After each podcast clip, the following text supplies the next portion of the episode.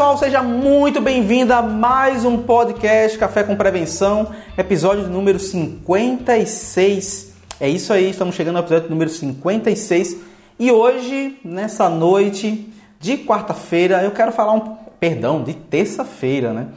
Podcast não é mais na quarta, é o, é o hábito de fazer o podcast na quarta-feira. Então, essa, nessa nossa terça-feira é, a gente vai fazer o podcast raiz daquela forma que a gente fazia antes, né? Tirando dúvidas das pessoas aqui ao vivo e também trazendo algumas dúvidas é, de algumas pessoas também, tá bom? Primeiramente, o que, é que eu quero trazer de conteúdo para vocês? Gente, estamos publicando vídeos diariamente no YouTube. Então, todos os dias eu estou colocando um vídeo no YouTube com conteúdo gratuito, material de qualidade, com dicas, sacadas muito importantes para vocês colocarem em prática dentro do supermercado de vocês, dentro da operação de vocês, tá bom, gente? Então, acompanha, se inscreve lá no, no aqui no YouTube, então não deixa de se inscrever, não deixa de curtir, não deixa de compartilhar, tá bom? A gente precisa gerar mais engajamento. O pessoal está assistindo e não está curtindo os vídeos e tem vídeo todos os dias. Então não deixa de fazer isso, tá? Outra dica importante para você: entra na comunidade do Facebook. A gente tem uma comunidade no Facebook que tem mais de mil membros, ou seja, são pessoas que trabalham na área de prevenção de perdas, são profissionais que trabalham especificamente na área de prevenção de perdas é, e claro, que tem interesse no assunto prevenção de perdas, que querem aprender sobre isso. Enfim, são pessoas que querem debater sobre o tema prevenção de perdas. Então, se você quer ter um conteúdo, trocar ideias com outras pessoas, você tem que estar na nossa comunidade, entendeu? Comunidade no Facebook, a gente não tem, eu não tenho um grupo no WhatsApp, então eu prefiro ter uma comunidade no Facebook, onde eu consigo ter muito mais pessoas, tá? E aí a gente consegue, claro, ter um engajamento maior, participação maior das pessoas e eu consigo controlar melhor isso, né? Que é um saco aquele negócio de grupinho no WhatsApp, que o pessoal fica postando propaganda, o pessoal fica postando política, enfim. É uma coisa bem chata e eu, particularmente, eu não gosto né, de estar gerenciando isso.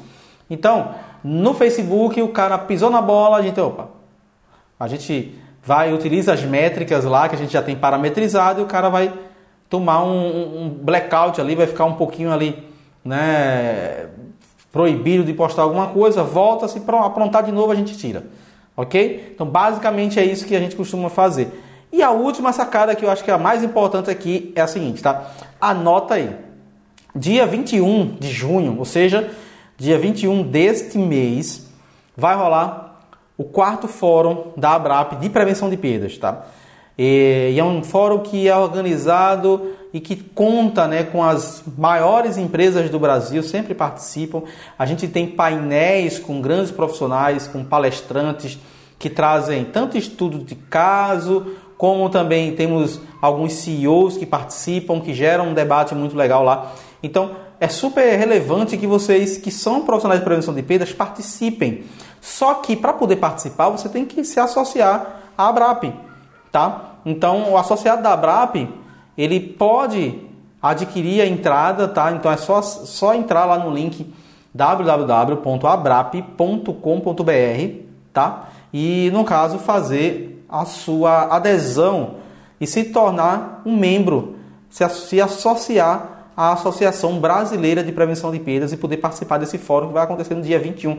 Eu estarei lá, Provavelmente eu vou gravar algumas coisas lá também. Provavelmente eu vou fazer coisa ao vivo lá. E, cara, é o quarto ano e eu posso dizer para vocês que a cada ano a gente gera debates diferentes. Tem pessoas com conexões, com ideias. É, você sempre faz um network muito bacana e conhece a realidade de mercado para poder, claro, utilizar aí de benchmark. Quem vai estar tá lá vai ter acesso primeiro à pesquisa vai ter uma nome da comunidade, Comunidade de Prevenção de Perdas. Simples assim, é só procurar lá no Facebook, Comunidade de Prevenção de Perdas, tá pessoal? Então, basicamente, o que você precisa fazer é se associar na Abrap para que vocês possam é, participar ou simplesmente pagar o valor cheio e participar. Mas para isso tudo é só entrar no site www.abrap.com.br. É, nesse fórum vai ser apresentada a pesquisa nacional de perdas que estamos aí no quarto ano que estamos organizando. Não é simples. A pesquisa da Abrap, gente, ela não é só para supermercados. São 11 segmentos, tá? 11, aliás, perdão, 10 segmentos de varejo, que eram 11, mas saiu um segmento. Então temos 10 segmentos do varejo. Então a gente não fala só sobre, é, exemplo, a gente não fala só sobre supermercados. Então a gente tem home center, né? A gente tem também é, drogarias, a gente tem magazine, a gente tem calçados, a gente tem moda. Então assim, tem vários outros indicadores que são super relevantes para vocês, que são do segmento de vocês, que muita gente tem muitos profissionais que não necessariamente são supermercadistas, mas que trabalham na área de prevenção de perdas em outros e outros e outros é, segmentos do varejo. Tá bom? Então eu espero que vocês participem. Eu conto aí com, com, com a adesão de vocês na associação, né, na Associação de Prevenção de Perdas. É, vai ser super importante que vocês participem, tá ok? Então, para mim, uh, para mim vai ser uma honra poder participar e poder tá, tá ajudando e de, de, alguma forma ter esse contato com vocês, tá? E aí, dando seguimento aqui ao nosso podcast de hoje, eu trouxe a primeira pergunta que foi da Marcilene Leite, né? A Marcilene ela falou um pouquinho sobre o seguinte, isso, esse comentário, esse, essa pergunta, tá, gente, foi lá no, no YouTube, ok? Ela diz que trabalha na área de prevenção de perdas, só que a área é muito mal compreendida dentro da empresa dela. Ela é de uma empresa pequena, tá? E a cidade dela também é pequena. E, e assim, enfim. Enfim, é, o que você precisa fazer é. Até o, a, a, até o momento, Paula, se eu não estou enganado, só estava conseguindo realmente se conectar é, profissionais do, que trabalham na área de prevenção do varejo, tá? Só para responder aqui, porque a Paula comentou que não estava conseguindo se associar, mas isso aí eu posso procurar saber se já foi liberado, tá bom? Então, o que foi que a nossa colega falou? Nossa colega disse que a Mar Marcilene, tá? Para corrigir aqui, a Marcilene disse que trabalha no setor de prevenção de perdas. A cidade dela é uma cidade pequena, mas eles são muito mal vistos dentro do supermercado deles. Primeiro, Prevenção de perdas. Muita gente acaba associando simplesmente a uma área de segurança, uma área de proteção do patrimônio, do ativo da empresa, mas enfim. A gente tem que começar a pensar na área de prevenção de perdas não só como um profissional que vai ficar na área de segurança, na portaria, ok? Tudo tem a sua parcela de importância, de relevância, mas hoje a gente fala de forma mais estratégica. E quando a gente quer falar de forma mais estratégica, a gente tem que pensar no seguinte: top-down, ou seja, de cima para baixo. Hum, se eu for falar para você aqui que a área de prevenção de perdas ela deve ser mais importante do que outra área, eu vou acabar, enfim, sendo parcial e não é isso que eu quero. Eu tenho que ser imparcial. Ela tem sim a sua, o seu papel dentro da empresa, mas você tem que entender que todos os setores tem importância quando a gente está falando de perda. Cada um tem relevância dentro do papel da perda.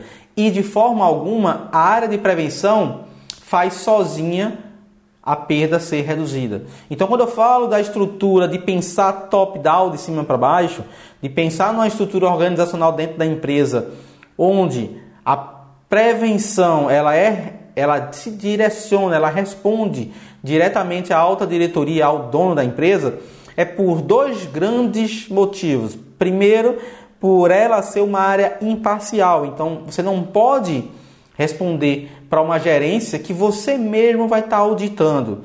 Então, isso é meio que. Isso não pode ser. Entenda que em algum momento você vai quebrar esse processo, porque você vai auditar a área na qual você responde. Então, não é coerente tá? É, não compliance, não tem como você fazer isso, tá? Então por isso que você vai responder diretamente ao dono da empresa. Segundo, porque o dono da empresa ele é quem está tendo o prejuízo. A perda debita diretamente do lucro dele. Então, ele deve ser o elo principal quando a gente está falando sobre isso. E essa estrutura, ela deve ser muito bem sólida em todos os departamentos da empresa. Então, quando a gente fala da área de operação, quando a gente fala da área comercial, quando a gente fala da área é, de logística, quando a gente fala da área de segurança, quando a gente fala da área de gestão de estoque. Então, quando eu falo de todas essas áreas, tem isso, tá? Então, quando a gente está em uma empresa pequena, entenda que você vai ter um papel não só estratégico, mas também operacional. Entendeu? Isso é que a gente tem que começar a entender. Não tenta replicar o que você aprendeu. Eu falo isso por experiência própria, o que você aprendeu nos grandes players e tentar copiar para o varejo de pequeno e médio porte, porque não vai funcionar. O que vai acontecer é você vai ter esse rompimento e vai ser um profissional mal visto, como, como a gente está vendo aqui. O que você precisa fazer é, tá, respondendo aí a sua, a sua pergunta, Marcilene, que foi um comentário, uma pergunta que você deixou no YouTube, tá? Daqui a pouco eu respondo a sua pergunta, viu, Davi? É, então, assim, o que é que você tem que aprender com, isso, com esse exemplo? Entenda, você é uma área mal vista porque você ainda não se mostrou corretamente para a empresa. Eu sempre falo que se uma área é mal vista pela empresa é porque de alguma forma ela não se provou. E para você se provar, você precisa mostrar resultado rápido, mostrar ganho rápido, se pagar. Então temos que ser muito mais marketing. Temos que fazer um endomarketing muito bom dentro da empresa. Ok? Então se venda mais e pense da seguinte forma: comece a tratar o que está na tua mão. Quebra. Esse é o ponto-chave. Boa noite, João. E o Davi fez uma pergunta aqui no Instagram agora, tá? Vou sair do YouTube fazer uma pergunta aqui que o Davi fez no Instagram, tá? Lembrando a todos que a gente está rolando aqui, isso aqui é um podcast, é um bate-papo, estou tirando dúvida de vocês, tá? Fabinho, boa noite. O que você acha? O setor de prevenção está identificado, tipo uma farda ou um colete de identificação? Vamos lá, isso é um assunto bacana, tá, Davi? Davi Souza, né? Isso é, uma, isso é um assunto bacana. Vamos lá. Tem várias conotações para isso. Eu, particularmente, não gosto de utilizar. Quem me conhece sabe que eu não prefiro não ter.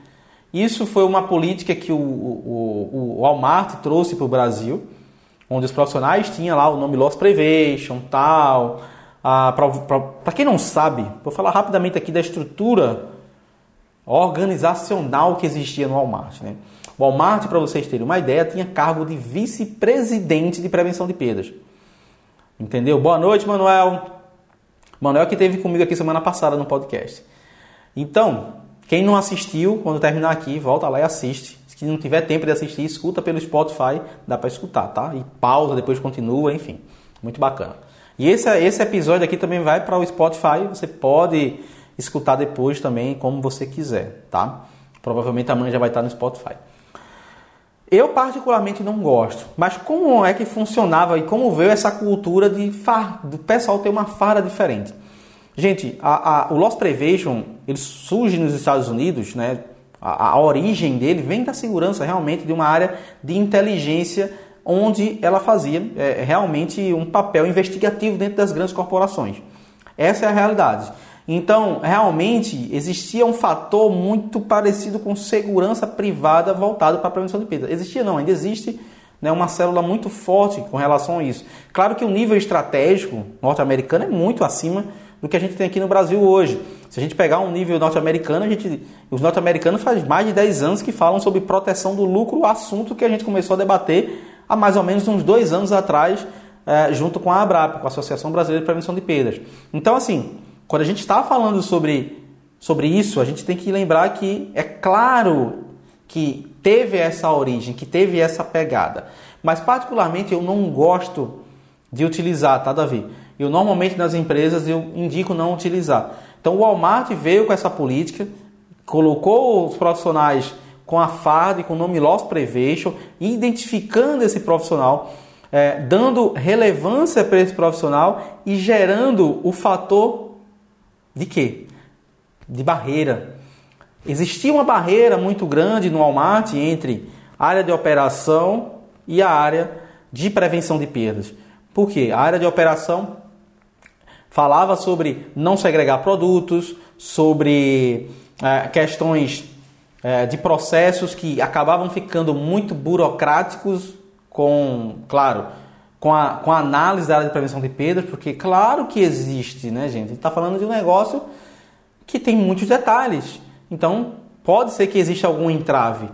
Então, isso existiu, e aí você pega um profissional, você farda ele de forma diferente, você dá um nível de, de importância maior para ele, você dá poder é, e autoridade para ele dentro da empresa. Então, isso de certa forma acaba gerando esses conflitos que, ao invés de ajudar a gente, acabava atrapalhando a área de prevenção de perda. Isso é o meu ponto de vista, tá? Eu vivi isso, eu vi como essas coisas funcionavam e eu posso te dizer que esse era o meu ponto de vista. Hoje, quando a gente fala sobre prevenção, para mim, ele sim tem que ser um cara estratégico, ele tem que vai ser um cara muito analítico, ele vai ser um cara que tem que ter um perfil de um auditor realmente, de um profissional com caráter, de um profissional que se vista corretamente, que siga as normas da empresa, entendeu? Aquele cara que vai andar com, com as normas e procedimento da empresa aqui, ó, embaixo do braço. Só que não necessariamente esse profissional vai ser aquele profissional que, que vai todo momento esbarrar e bater. Não, ele tem que ser um cara que tem que mostrar resultado. Então, particularmente, Davi, eu não gosto de utilizar o fardamento diferente. Tem muita empresa que gosta, tem muito profissional de prevenção, gerente de prevenção que gosta, mas esse é o meu ponto de vista. Eu prefiro não, eu prefiro não mostrar que temos prevenção de perdas como algo para ficar bonito, né? E aquele ditado, né? Gaula bonita andar comer né? a canário, entra muito nesse contexto. Então, assim, particularmente eu prefiro uma estrutura organizacional mais enxuta, porém eficiente, onde a gente consiga implantar uma cultura de prevenção onde cada um saiba o seu papel. Entendeu? É, mas essa intimidação, Davi, como você falou aí, é mais uma intimidação interna. Ou seja, você está fazendo uma intimidação mais voltada para a tua equipe. E não é isso que deve ser feito. Por quê? Porque a, a, os processos de perdas, os processos para reduzir perdas, ele não necessariamente tem que ser realizados pela prevenção. Na maioria das vezes, os processos operacionais são executados pela área de operação e não pela prevenção, mesmo que sejam voltados para a prevenção de perdas. Então, se a todo momento você gerar esse fator de, de intimidação, ah, eu, só vou, eu vou lançar minha perda porque o cara da prevenção está chegando aí. Não pode ser assim. E o cara tem que pensar, eu vou lançar minha perda porque eu preciso identificar a minha quebra e assim eu poder, identificando a minha quebra e o motivo dela, eu vou poder fazer uma análise melhor e conseguir reduzir e melhorar o meu resultado. Essa tem que ser a visão do profissional, porque só nesse momento o cara da prevenção vai se desconectar da operação e conseguir olhar para o negócio de forma macro e olhar para processo. Enquanto a gente não conseguir fazer isso, a gente vai ficar o tempo todo, entendeu? Sendo intimidador, sendo um cara de, de, de, de entendeu? De, de, botar o peito. De, de, ah, você tem que fazer. Cara, não, o cara tem que fazer, isso é verdade. Mas se ele não fizer, o prejudicado vai ser ele. Você tem que mostrar isso para ele. Então, de certa forma, é isso que a gente tem que fazer. Fala, Edson. Boa noite. Então é basicamente isso. Eu, particularmente, por isso que eu não concordo com, esse, com essa questão de fardamento diferenciado, é só por conta disso. Mas assim, tem empresa que usa, tem empresa que curte e eu respeito. Tem profissional que gosta, eu, tá tudo bem. Se funciona, ok. Mas eu particularmente não gosto, porque eu sou muito da premissa de que perda ela deve ser tratada e combatida por toda a empresa e não só pela área de prevenção. Fator intimidador é, é, é funciona na segurança, tá? na portaria, na frente de loja, dentro da loja, tentando identificar ou mesmo acompanhando através de câmeras de monitoramento, fazendo um trabalho com CFTV inteligente para conseguir identificar furtantes. Isso sim poderia né, ser mais intimidador e mais responsivo, né, como a gente até brinca, do que realmente a gente está com um cara que é um agente de prevenção com o nome prevenção de perda na camisa, que ali você está dizendo que, opa, prevenção de perda é com ele. Se for perda, é com esse cara aqui. E não é isso que eu, que eu prego. Quem me acompanha sabe disso. Eu prego que todo mundo é prevenção e todo mundo deve ser prevenção de perdas. Ok? Então, respondida aí a pergunta do meu amigo Davi, aqui no, no, no Instagram, tá? Vou pegar outra pergunta aqui do amigo Daniel, lá no YouTube, tá? Daniel colocou uma pergunta, um comentário, na verdade, que eu trouxe. A gente trouxe alguns comentários bem relevantes aqui para a gente debater. Até porque eu estou gravando podcast, eu queria trazer comentários relevantes para levar conteúdo para esse pessoal. Tá, vamos lá. O Daniel fez o seguinte, né? É, ele fala que dentro da, do supermercado dele, eles têm muito problema. Isso foi num vídeo que eu soltei sobre carnes. E ele fala sobre vários problemas que ele está tendo com relação a açougueiros. Tá? E que, que o açougueiro dele não. Basicamente, Bobina, eu estou com vários problemas com o meu açougueiro, ele não quer seguir o processo. Ele insiste em fazer da forma que ele quer. Então vamos lá. Foi dessa forma que o Daniel colocou as palavras. Aí entra o que eu estava falando agora há pouco. Entendeu? A questão da cultura dentro da empresa. A questão de você mostrar o papel e a importância da prevenção de perdas. Por quê? Vamos lá. Açougue, gente. Ele, no baixo, vamos colocar aí, ele representa 25% da venda de um supermercado. Então, se a gente está falando sobre supermercado, aproximadamente 25% em média é a venda do setor de açougue. Então, se eu tenho um setor que ele é responsável por um quarto do meu faturamento, eu preciso dar uma relevância maior para ele e começar a olhar para ele de forma mais diferenciada, de uma forma mais inteligente, sendo mais estratégico. E quando eu falo disso, entenda que a, o maior erro de todo dono do supermercado, de todo gerente, é achar que cortar carne, cortar a carne é fazer o açougue vender. Entenda, você tem que fazer o setor rentabilizar. Então você precisa ter uma, um mínimo de estrutura. Se eu tenho uma área que é responsável por um quarto do meu faturamento, é um quarto, gente. Eu não estou falando aqui de uma área que tem 10%, que tem 12%, que tem 5%. Estou falando de uma área que tem um quarto, 25% normal, na baixa. Entendeu? Eu já tive aluno que tem 42% de faturamento no açougue. Tive não tenho ainda. Então você tem que entender o seguinte: se é uma área tão importante, por que é que eu não estou dando atenção para essa área? Me responde quantas vezes você vê o dono da empresa, o gerente da loja ir no açougue, visitar a câmara, ver se as coisas estão sendo seguidas da forma correta, se os processos estão sendo cumpridos. Quantas vezes vocês veem isso? Então, assim, particularmente a gente vê pouco. Vocês concordam comigo? A gente não vê eles fazendo isso. E aí, a maioria vem falar comigo: ah, Balbino, meu açougue não bate, as coisas aqui não funcionam, mas não funciona porque ele é um reflexo seu, da tua empresa, é o reflexo da tua gestão. Então você tem que primeiro começar a ir mais no setor, para começar a entender mais como funciona o processo. Segundo, começar a analisar venda. Terceiro, começar a analisar as entradas de mercadorias. Ver se está sendo seguida da forma correta, se tudo está sendo pesado, Boa noite, Maria. Se tudo está sendo pesado. Por quê? Muitas das vezes está faltando mercadoria, hum, ou seja, o físico não bate com o sistêmico, mas porque o produto nem entrou na tua loja, porque você não recebeu da forma correta. A gente tem que começar, a gente começa o processo na porta de entrada. Então, você tem que definir um procedimento no recebimento de mercadorias. Você não vai definir o procedimento lá na produção da carne bovina. Entendeu? Você não vai conseguir definir de lá. Então você tem que começar a definir o teu processo lá no recebimento. Quando você vem no recebimento de mercadorias, você consegue organizar a ah, toda a carne, ela deve ser pesada 100%, OK? Qualquer divergência ela vai ser devolvida. Quando a gente fala sobre desossa de boi, de boi, né, de carne bovina, entenda, Qualquer diferença em peso vai impactar no rendimento daquela carne. Então não pense que você vai estabelecer uma regra onde que 10% da, vou dar um chute aqui, 10% do meu dianteiro vai ser de A100. Porque às vezes ele pode não dar 10%, ele pode dar 12 ou ele pode dar 8.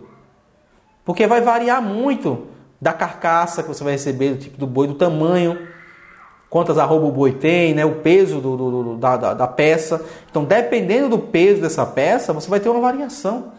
Se ela é muito magra, vai ter mais osso. Se ele é muito gordo, ele pode ter, num caso, mais pele, mais gordura. Então, tudo isso vai mudar na rentabilidade do produto. E o que é que você tem que estabelecer? Começar a fazer padronização.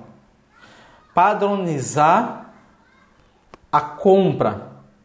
Ah, eu só recebo traseiro com X quilos. Só recebo dianteiro com X quilos. E como você vai estabelecer esse padrão?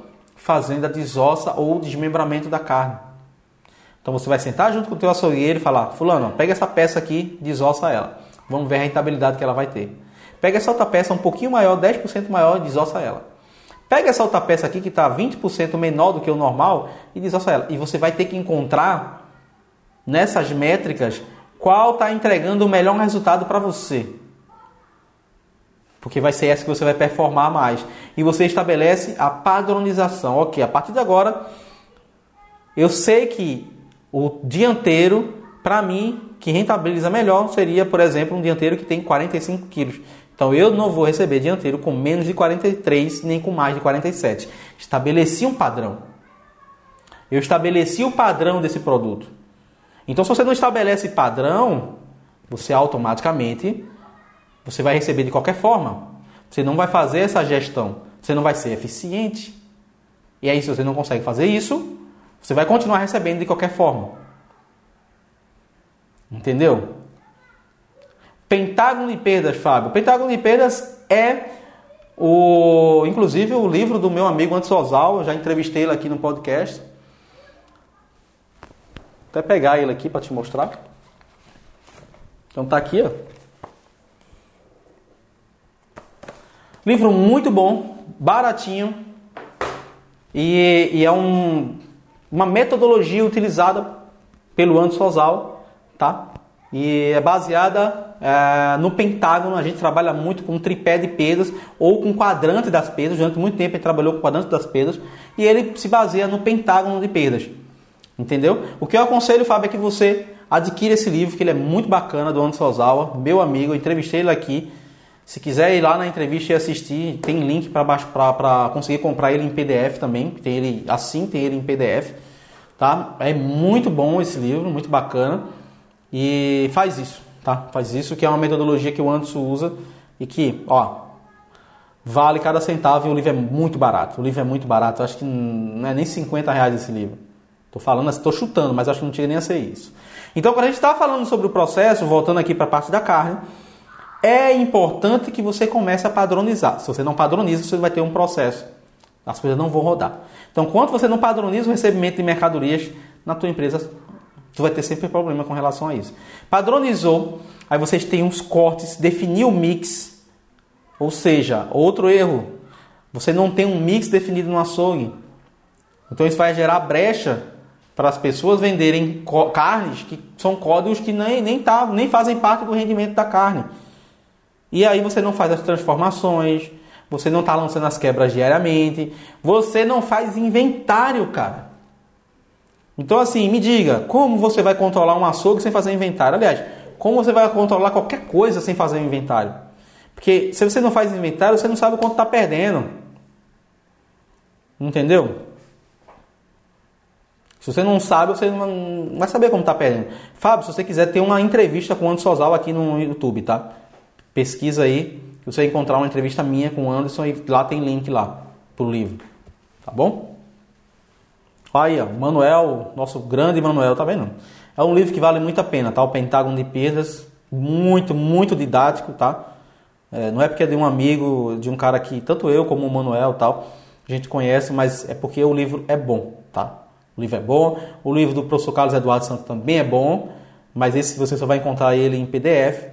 E o livro do nosso saudoso é, João Carlos da Lapa também é muito bom, tá? Então, também vale muito a pena para todos vocês. Vocês que estão aí no. Vocês que estão aí no, no. Vocês que estão aí no. Estão me ouvindo bem aí no. No YouTube? Estão me ouvindo bem? Precificação perfeita.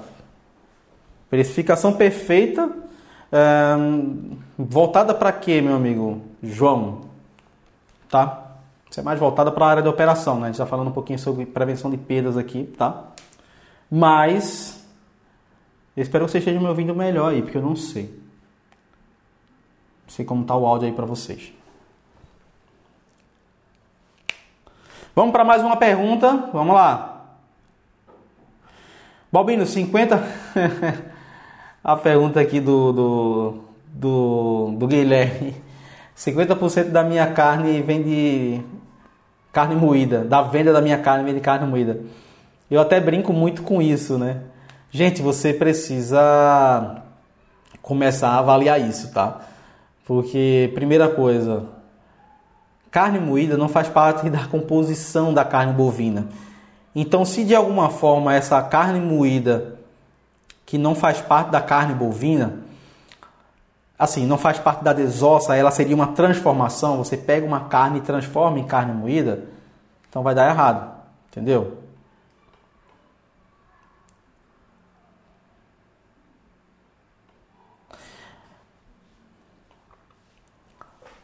Basicamente, ele não pode estar. Carne moída não pode. No meu ponto de vista, a carne moída ela não pode estar entre os 10 itens mais vendidos da tua loja. Se tiver, já está errado. Mas se tiver entre os cinco, está dando muito errado. Até só tem um vídeo agora há pouco sobre isso, tá? Sou auditor de estoque e prevenção de perdas e ainda faço trocas. O que você acha dessas funções em um só? Vamos lá. Você é auditor de estoque e prevenção de perdas e ainda faço trocas. Guilherme, normalmente vai depender muito do tamanho da tua empresa, tá?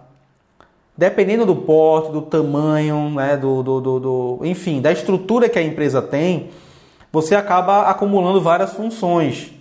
Então, pode acontecer, sim, tá? Pode acontecer sim, de você fazer, controlar. Eu, por exemplo, né?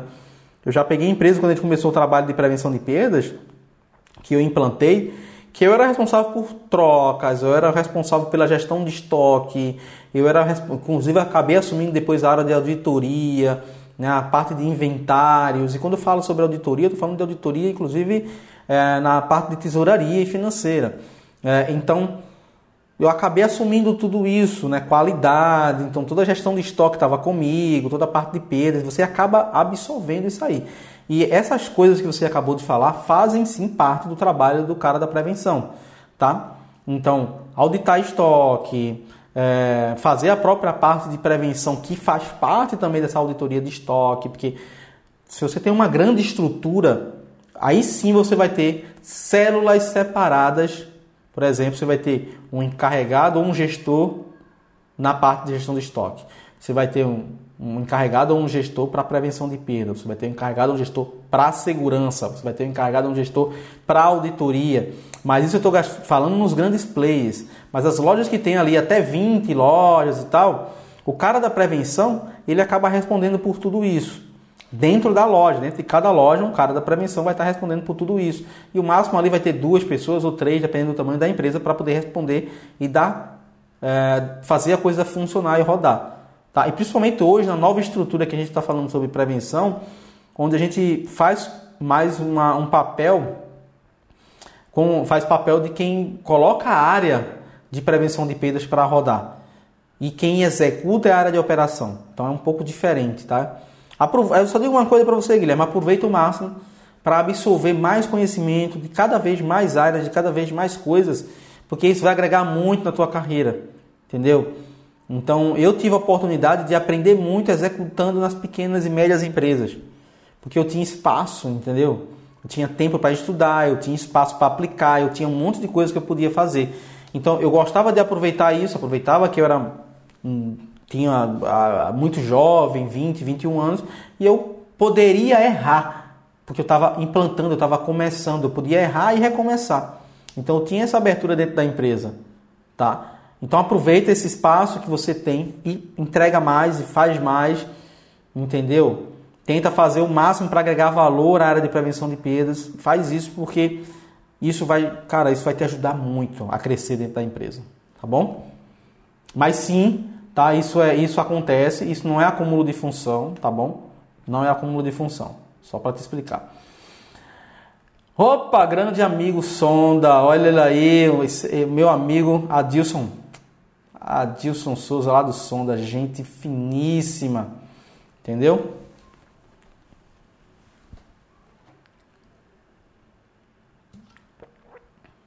Ah, vamos lá. Agora eu entendi, João, qual é a pergunta. Agora você foi mais específico. O João falou o seguinte. O João está perguntando aqui para mim, tá? é, que qual seria a melhor forma, uma forma eficiente de precificação para não ter divergência no caixa. Porque na loja dele ele falou que está acontecendo muito de ter divergência entre preço no caixa e preço em gôndola. Partindo de dois, duas coisas importantes. A primeira delas, toma cuidado e tenta entrar. É isso aí, Guilherme, é isso, meu amigo. Tá? Aproveita porque a nossa área ela tem crescido demais e a gente tem, tem por exemplo, hoje mesmo, né, eu estava conversando com um colega que estava querendo gestor de prevenção. Entendeu? Então, não é fácil você conseguir um gestor de prevenção. E ele estava batendo cabeça para conseguir um gestor de prevenção. Só para vocês terem ideia. Então, quando eu falo sobre a questão da precificação aí, tem dois pontos, tá? O primeiro, a gestão que é responsável pela parte de precificação, mudança de preço, ele tem que estabelecer horários e momentos para gerar essa alteração de preço. Não pode ser de forma aleatória. Você não pode estar gerando preço a toda hora, toda dia direita, a hora que você quiser. Porque vai existir um delay. E esse delay pode atrapalhar muito entre a saída da etiqueta e a troca da etiqueta na gôndola. A maioria das empresas ainda não tem etiqueta eletrônica e vai demorar para colocar. Algumas já é realidade para muitas, mas ainda tem muito para avançar com relação a isso questão de layout, tem um monte de coisa que precisa melhorar. Então, o que é que você tem que entender? Estabelecer os horários, os melhores horários para modificação de preço, porque você consegue, naquele momento, fazer a troca de preço, porque é um momento que vai ter menor fluxo, tem que escolher assim, tá? Um momento que tem menor fluxo de cliente na loja, menor venda, menor fluxo de clientes, ok? Para que você possa fazer a troca de, de preço sem ter tanta dificuldade, ok? Segundo ponto, estabeleça quem é o responsável pela mudança de preço. O seu repositor ele tem que ser responsável pela mudança de preço após ele receber o preço. Então eu basicamente gosto de fazer o seguinte: o cara que muda preço ele sai com uma planilhazinha que alguns sistemas geram, outros talvez não. Então é importante você entregar sair com um formulário e entregando para o cara assinar os preços que você entregou para ele. Assina aqui, ó. esses são os preços alterados. O cara assina, você entrega uma folhinha para ele, fica com outra e entrega os preços para ele. Basicamente é isso. As grandes empresas, o que é que eles fazem? Alguns grandes players, Carrefour, uh, já vi o Samsung falando assim, fazendo assim também, enfim, alguns grandes players, eles não entregam para o líder, para o encarregado da, da sessão. Eles têm pessoas que já vão fazer as modificações. Então ele já sai, assina, vai lá e sai trocando essas, essas plaquinhas, ok? Mas o que você tem precisa fazer é estabelecer quem é o responsável por aquilo. Então, o filho tem que ter um pai. Então você tem que ter um responsável para poder cobrar dele. Quando eu estou falando de cobrar, não é questão de valor, é cobrar para poder advertir, enfim, gerar as advertências necessárias. Assim como o produto vencido é responsabilidade do repositor quando o produto é encontrado na loja. Então é a mesma premissa, ok? Então basicamente você precisa fazer isso: estabelecer um horário para poder fazer essa troca de preço, não fazer de forma aleatória.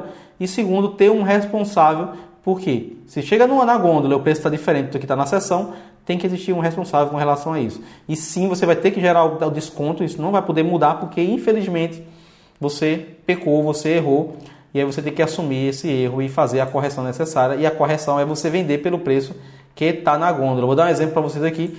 Eu peguei uma loja, um tempo no Novo Hiper, que a gente pagou uma, uma multa de 8 mil reais por conta de precificação.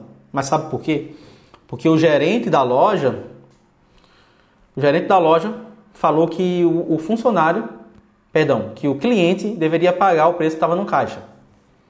O cliente pegou, tirou uma cópia do, do, do, do uma foto do, preço na gôndola, né? E entrou com uma ação e ganhou 8 mil reais por conta disso.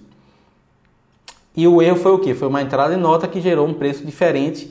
Não foi nenhum erro de quem estava precificando, foi simplesmente isso. E a pessoa que fez a mudança do preço não percebeu que ele estava com preço de, ao invés do suco de uva de um litro, estava com preço do suco de uva.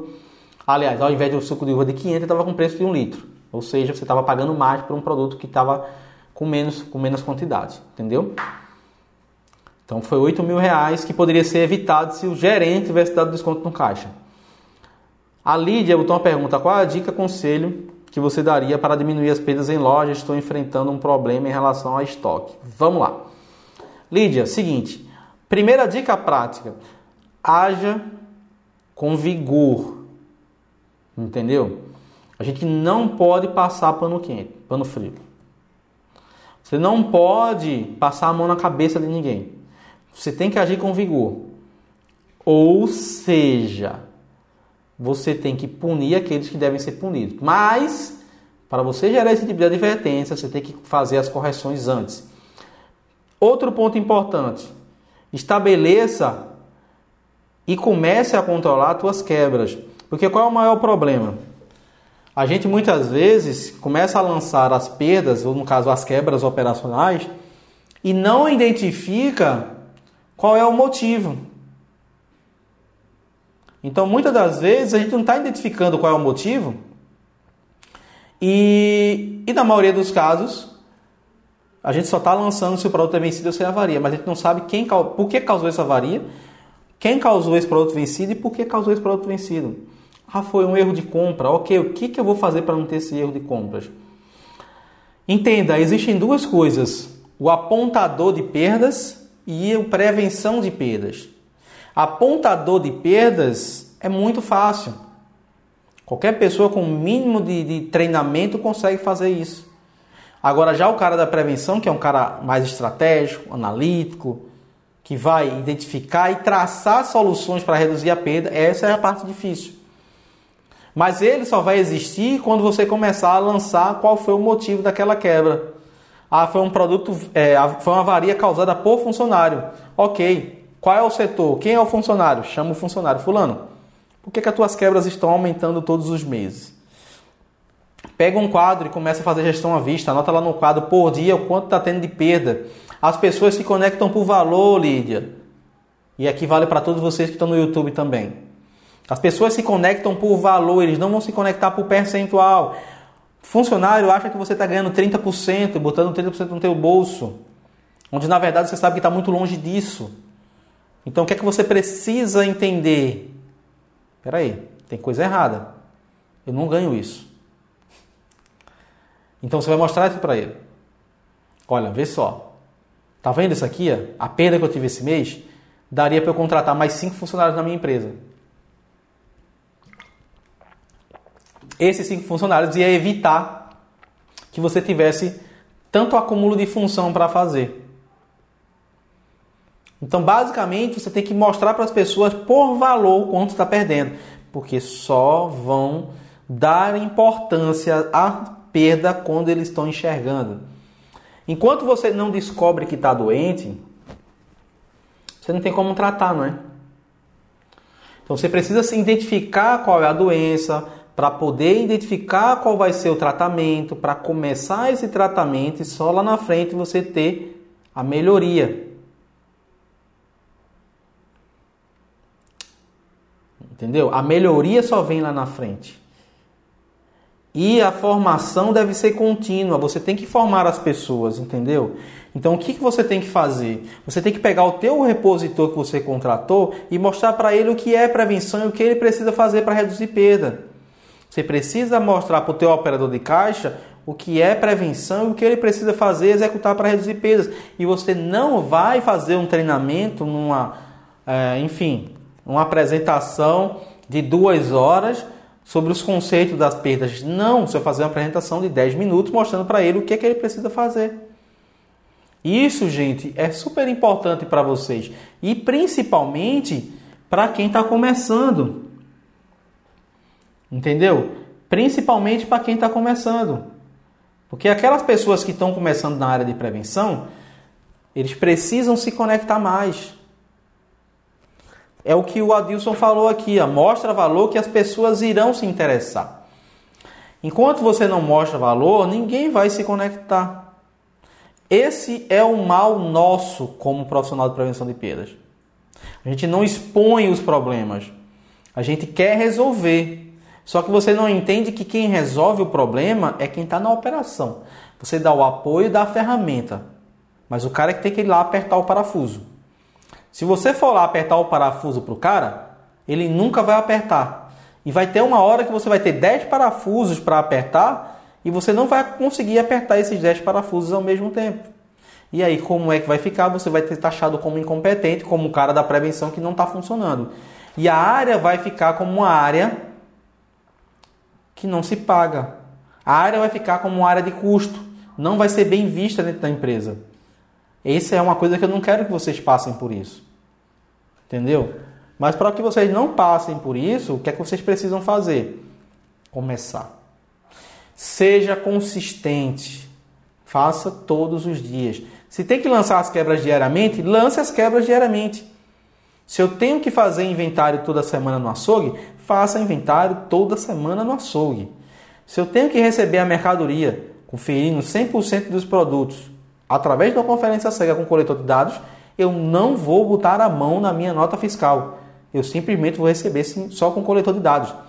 Se eu tenho que armazenar os produtos seguindo um PVPS, eu não vou de forma nenhuma organizar os produtos sem seguir o PVPS. Então, muitas das vezes, a gente acaba negligenciando alguns processos simplesmente porque a gente quer fazer. A gente não quer ensinar. Eu não quero ensinar uma pessoa. Porque é mais difícil ensinar a pessoa. Gente, sinceramente, vocês sabem disso. É mais difícil você ensinar uma pessoa a fazer algo do que você ir lá e fazer. Só que vai ter um momento que você não vai ter como fazer e que as pessoas precisam fazer esse trabalho. Entendeu? Então você, como prevenção, você tem que mostrar para o cara da operação que ele precisa fazer isso, porque senão ele não vai entregar o resultado. E aí entra a área lá de cima. Entendeu? O cara da diretoria, o dono da empresa que tem que apoiar, que é top-down, tem que apoiar. Porque ele vai dizer assim: é isso. Você da operação, você tem que controlar a perda, você tem que reduzir perdas. Se o seu hoje o seu índice de perdas e sua seu limite de perdas está em mil reais por mês, com um índice de 0,5%, eu quero que daqui a três meses você me entregue 0,3 ou 0,8 ou 1,3 ou 3%, não importa. Mas eu tenho que ter o princípio, o meio e o quanto eu quero entregar lá na frente. E isso deve ser cobrado da equipe. Parem, é, parem de complicar o negócio, gente. Prevenção não é. Gente, prevenção. Ela não deve ser encarada como uma coisa do outro mundo, entendeu? Você tem que começar. E quem é profissional de prevenção tá mudando muito a visão e tá. Cara, eu tô, tô maravilhado com o que a gente tem conseguido fazer hoje em dia. Mas o que, que a gente precisa? Continuar esse trabalho de formiguinha na tua empresa, o repositor tem que saber o que é perda. O repositor tem que saber o que é esforço de venda, o quanto eu tenho que vender para poder recuperar aquele prejuízo que eu tive daquela unidade que foi avariada. O meu, a, a, a minha pessoa que trabalha num serviços gerais, ela tem que saber como identificar um furtante dentro da loja. Gente, pasmem, mas, para vocês terem uma ideia, a pessoa que mais identificava furtante nas minhas lojas, quando eu era gerente de prevenção de perdas, era pessoal dos serviços gerais. Sabe por quê? Porque a gente dava treinamento para eles. Entendeu? Eles identificavam, mas ele não fazia uma abordagem. Quem fazia era a nossa segurança.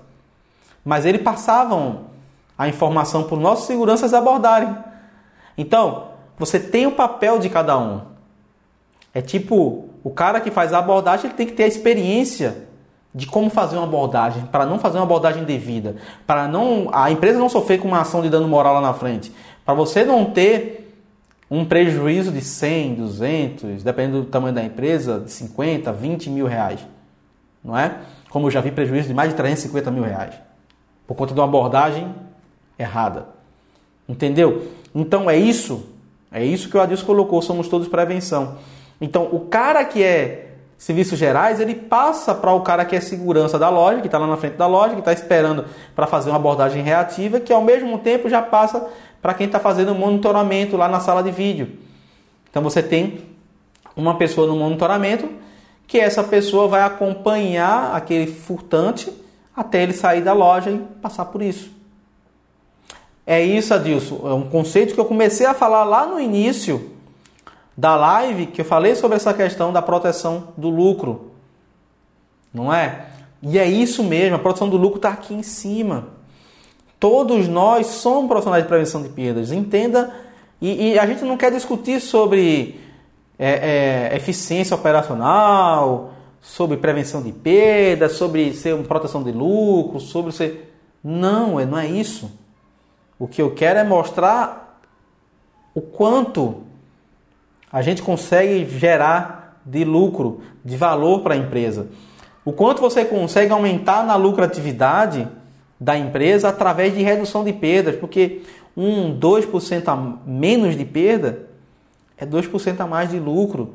Nenhuma área consegue converter tão rapidamente em lucro líquido quanto a área de prevenção de perdas. Mas, enquanto a gente ficar nesse entrave de a ah, quando eu devo começar, como eu vou começar, vocês nunca vão começar. Então, quem não começou e está com dificuldade, começa. Como eu vou começar? Caramba, tu tem um monte de trocas, tu tem um monte de produto avariado, tu tem um monte de produto rasgado, tu tem um lixo que está sendo jogado fora, ninguém está dando baixa, ninguém está acompanhando nada daquilo. Começa por ali, mete a mão na massa, está na tua mão. Não tenta complicar demais as coisas. Começa mensurando esses indicadores. Gera os primeiros KPIs, os primeiros indicadores de resultado. Não é? Tudo começa de forma bem simples. Eu mesmo comecei utilizando uma planilha e tem muito aluno meu que começa assim. Tem muita gente que começa assim, tem muito colega que começa assim. Mas são pessoas que estrategicamente têm os indicadores nas mãos. Tá ok? Então a gente está chegando a uma hora já de live aqui. Eu vou estar tá finalizando, até porque eu estou fazendo a gravação do podcast, tá? É, então vou fazer a finalização aqui da seguinte forma. Comece a formar profissionais de prevenção de perdas em todas as áreas, porque perda é de todos e todos é responsável. Todos somos prevenção de perdas, como o Adilson colocou aí. Então, a perda ela deve ser compartilhada, ok? Então, eu quero finalizar aqui a gravação do podcast convidando você para participar no dia 21 desse mês de junho do Fórum da Abrap Associação Brasileira de Prevenção de Perdas, a gente vai ter vários profissionais de prevenção de perdas, inclusive o Manuel que estava aqui, inclusive o Sonda que está, o Sonda, o meu amigo do Sonda que é o meu querido Adilson Souza, profissional aí que tem muitos anos de experiência na área de prevenção. Então quero convidar você para participar do fórum da Abrap, tá? É só acessar www.abrap.com.br, Associação Brasileira de Prevenção de Perdas. Eu quero muito que vocês participem, vai ser o quarto ano do nosso fórum. Cada ano vem sendo melhor e a gente vai apresentar a pesquisa esse ano, onde tem 10 segmentos do varejo, não é só supermercado, são vários segmentos. É, eu tive a oportunidade também de trabalhar em outros segmentos, então eu, eu, eu quero muito que vocês possam participar. Se associa que por enquanto é gratuito, aproveita enquanto está gratuito. Na verdade, faz quatro anos que a gente começou a associação e ela ainda é gratuita. Então vai lá, se associa e faça parte aí, venha participar do fórum. O fórum só tem 450 vagas, então tem que correr, então não perde tempo, vai lá, acessa o site e aproveita aí e tenta fazer a sua, sua inscrição para participar do fórum, tá bom? Para mim é uma satisfação bater um papo com vocês aqui, um podcast bem diferente, tirando dúvidas, batendo papo. Né? É, próxima semana eu vou ter um convidado muito bacana aqui, vocês vão ver. Não vou, eu não vou falar aqui, não vai dar spoiler, mas eu vou ter um convidado muito bacana na próxima semana e vai ser sempre esse bate-bola, né? Então vai ter semana que eu vou trazer um convidado, tem semana que eu vou estar sozinho aqui, vai ter semana que eu vou dar aula, vai ter semana, enfim. Vou fazer um bate-bola bem bacana tá? Eu vou tentar fazer alguma aula aqui de forma que as pessoas possam só escutar também, né? Porque a ideia, isso aqui é um podcast, então a ideia é levar podcast para as pessoas. Boa noite, Reginaldo. Então, aqui é o, o Café com Prevenção, esse, esse programa aqui é um podcast, então tenho que levar algo que as pessoas consigam escutar e entender, né? Então não pode ser uma aula escrita, vamos dizer assim, né? Com conteúdo gráfico, tá bom? Então, satisfação, obrigado para você que assistiu aqui pelo YouTube e para você também que está conectado pelo Instagram. Talvez eu fique mais uns 5 minutinhos. Para mim é sempre uma grande satisfação estar com vocês. Estamos fechando aqui mais um podcast Café com Prevenção, episódio número 56. Até o próximo Café com Prevenção.